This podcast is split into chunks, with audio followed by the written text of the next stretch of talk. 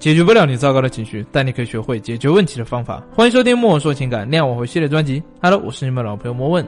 之前啊，有朋友来联系我说，和男朋友分手了两个月了，他是个很独立的人，平常都不喜欢和我聊天，每次吵架呢都不和我正向的沟通，都是我一个人在那儿巴拉巴拉说一大堆，他自己沉默不说话。然后我呢又是个很情绪化的人，他说不喜欢我这样，他说应付我的情绪很累，可是我还是很喜欢他，我该怎么挽回他？咱们来看这个案例中的男生啊，他就是个很典型的。回避型人格，他们不具备经营亲密关系的能力。说起这个呢，我们要先搞清楚回避型人格在亲密关系中具体表现为什么。回避型人格的根本结症在于缺爱。这是他们的原生家庭造成的，所以通常他们对于感情都是比较冷淡的。他们不擅长主动，很少去表达自己的感受和需求，不习惯热络的互动。在发生冲突的时候呢，更倾向于先冷静。那么，如何正确有效的挽回回避型人格的恋人呢？第一个，建立安全距离。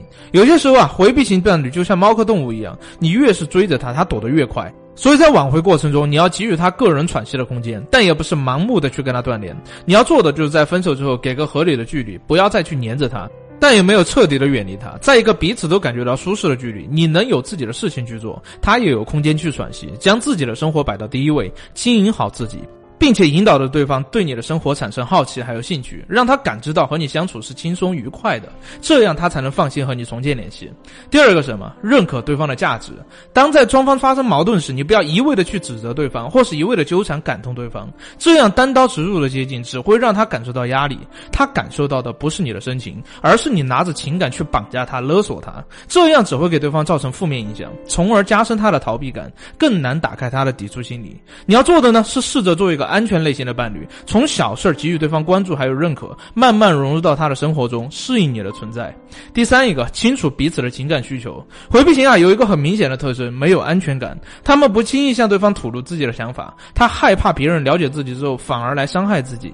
因此呢，你可以以一种平和的态度去沟通，了解彼此的真实想法，在一次深度的沟通过程中，洞察到对方的情感需求，进而有效的进行补偿。当你能够在挽回中做好这三点，就已经足够了。希望你们能够挽回自己想要挽回的人。好了，今天的内容到这就结束了。如果你正在感情中遇到类似的问题，自己无法处理的话，可以关注我们的微信公众号，大写的字母 C D 加清新心理，即可获得一次资深情感老师的免费咨询。我是莫问，我们下期见。